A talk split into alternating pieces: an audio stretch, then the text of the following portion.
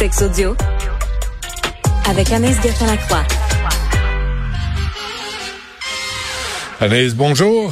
Allô, Benoît. Bon, euh, c'est drôle de parler de sexualité après de avoir parlé de la drogue du viol. Là, c'est comme. Oui, euh, c'est deux. euh, Mettons que heureusement qu'il y avait, ensemble. il y avait une pause entre les deux. Euh, Parle-nous de ce- l'orgasme mammaire. Bon, Ben oui. oui. Pourquoi tu dis bon? Ben bon, je vais apprendre quelque chose, je pense. Ben écoute, là, après, on, on sait l'orgasme vaginal, l'orgasme clitoridien. On a parlé, toi et moi, de l'orgasme de la gorge, de l'orgasme du nombril. Donc, euh, écoute, finalement, le corps au complet nous donne un orgasme. Moi, c'est ce que j'en tire de cette histoire. mais le nipple gas, OK? C'est, euh, il y a une étude qui a été faite assez récemment, Benoît. On a demandé à des hommes et à des femmes, ce sont majoritairement des femmes qui ont accepté, accepté de, se livrer à l'expérience.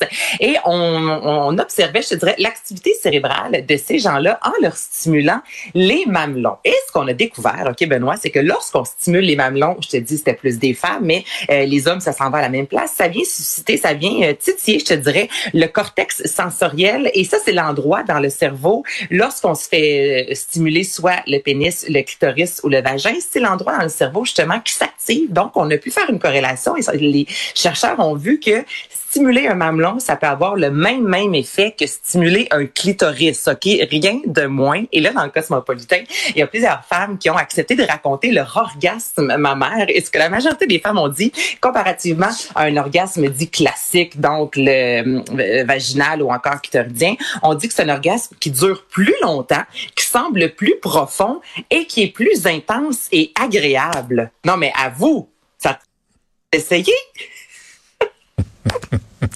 C'est là où la, c'est là où la ligne est mince. Là. Tu sais, je, je comprends qu'il faut aborder les questions ouvertement. Sais, Mais de là à dire, sais, sais-tu te ce que je fais, moi, dans la chambre à coucher?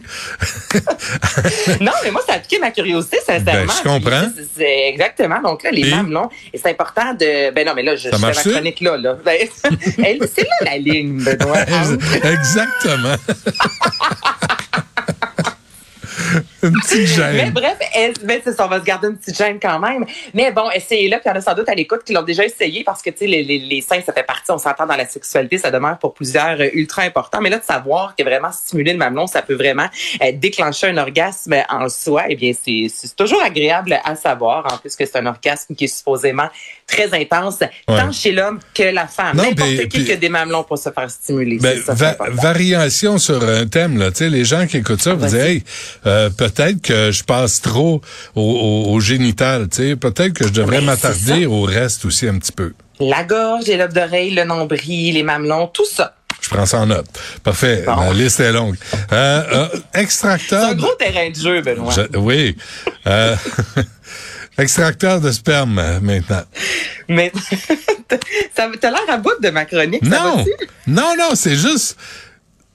Prochain sujet. Extracteur de sperme.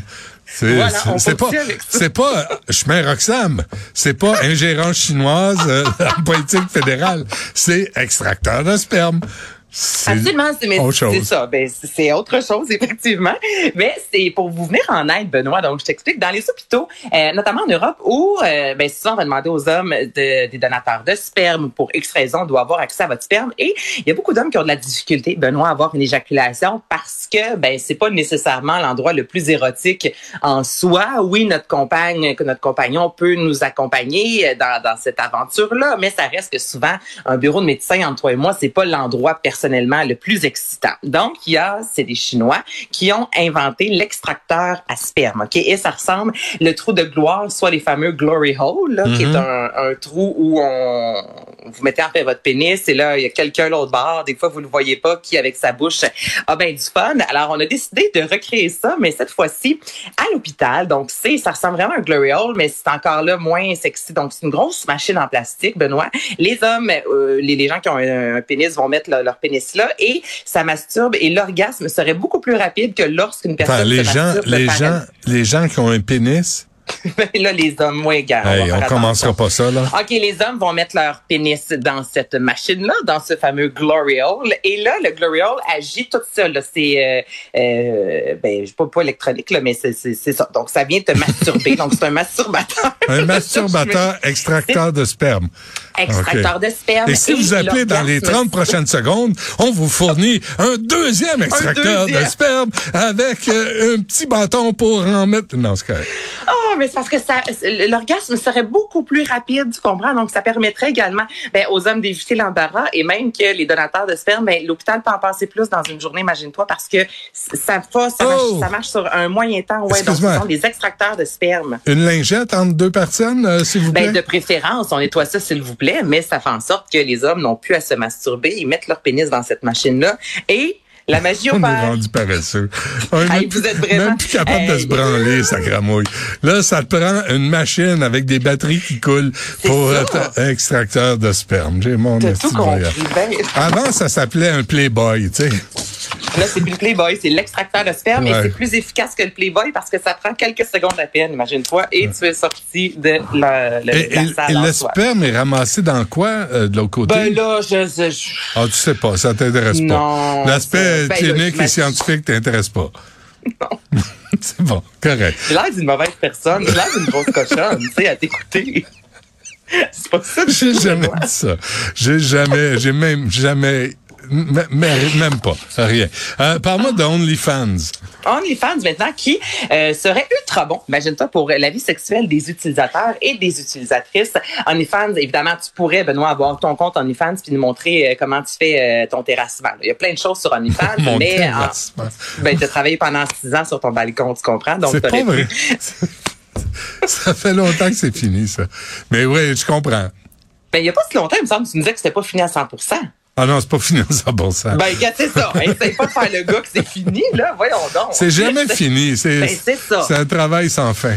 Ben, tu vois, si tu avais un OnlyFans, tu pourrais toujours en mettre davantage puis expliquer aux gens ce qui se passe avec ton fameux balcon. Ouais. Mais là, il y en a aussi qui l'utilisent à des fins bon gastronomiques et d'autres c'est à des fins sexuelles. Et euh, contrairement bon à la pornographie où souvent c'est une grosse mise en scène, OnlyFans, ce sont les gens qui décident vraiment le contenu qu'ils vont offrir à leurs fans. Et ça serait vraiment bon, Benoît, puis ça a été des études notamment pour l'éducation sexuelle. Donc, les utilisateurs et utilisatrices en apprendraient davantage sur la santé sexuelle, l'identité de genre, euh, des nouveaux jouets sexuelle, à essayer, découverte notamment bon, de nouveaux fétiches en, en soi, l'orientation sexuelle. Donc, tout ça, ça serait sur OnlyFans parce que l'interlocuteur, donc la personne qui détient son compte OnlyFans, a cette transparence-là. Puis, il y en a justement qui vont parler, oui, de jouets sexuels, d'autres de pratiques sexuelles. Donc, ce serait pour l'éducation sexuelle des gens, là, excellent. Imagine-toi d'avoir OnlyFans parce que tu peux découvrir des positions, puis on est très loin de ce que l'on voit sur la pornographie qui est faux, que ce que l'on peut voir au cinéma qui est souvent truqué, alors que OnlyFans, on dit que ce serait présentement une des plateformes les plus authentiques pour en apprendre vraiment sur hmm. la sexualité. Donc, tu sais, on n'est pas sur les médias sociaux, toi et moi. Est-ce que c'est des amateurs qui sont là-dessus ou c'est des... Ben, il y a de tout. Il y a des amateurs, il y a des professionnels, au même titre que sur euh, Instagram, il y a des vrais professionnels de la santé sexuelle qui sont euh, actifs, qui vont en apprendre davantage, qui vont nous en apprendre sur la sexualité. Mais en même temps, pour essayer des vibrateurs, puis d'en parler aux gens qui te suivent, t'as pas besoin d'être un spécialiste de la sexualité. Tu peux juste aimer utiliser des vibrateurs. Ensuite, tu partages ça avec les gens qui te suivent, tes abonnés, et ça se peut que eux aient envie par la suite d'essayer et en apprendre davantage. Et hmm. sans te suivre, peut-être qu'ils n'auraient jamais tenté cette expérience-là. Donc vraiment, je te dis, là, ça été des études qui ont été faites qui prouvent vraiment que les utilisateurs en connaissent plus maintenant sur la sexualité euh, que lorsqu'ils n'étaient pas euh, abonnés à OnlyFans. Ben, J'espère bien parce que ben, ben Pornhub est à Montréal quand même. Hein? Faudrait pas ben, encourager local. Ben, ouais. L'économie locale. Ah, c'est assez, c'est assez, c'est assez. Merci hey, Anaïs. C'était toute qu'une chronique, Benoît. Ah, t'es fort. Non, non, ça va d'un bord puis de l'autre. Puis on passe une lingette. Puis on recommence le lendemain. On Merci. demain. Merci à, Jessica, à Charlie, à Florence, à Charlotte, à Louis-Antoine, euh, qui ont tous collaboré de façon magistrale à cette émission exceptionnelle que Cube Radio vous offre à chaque jour. Il y a Yasmine qui suit à l'instant.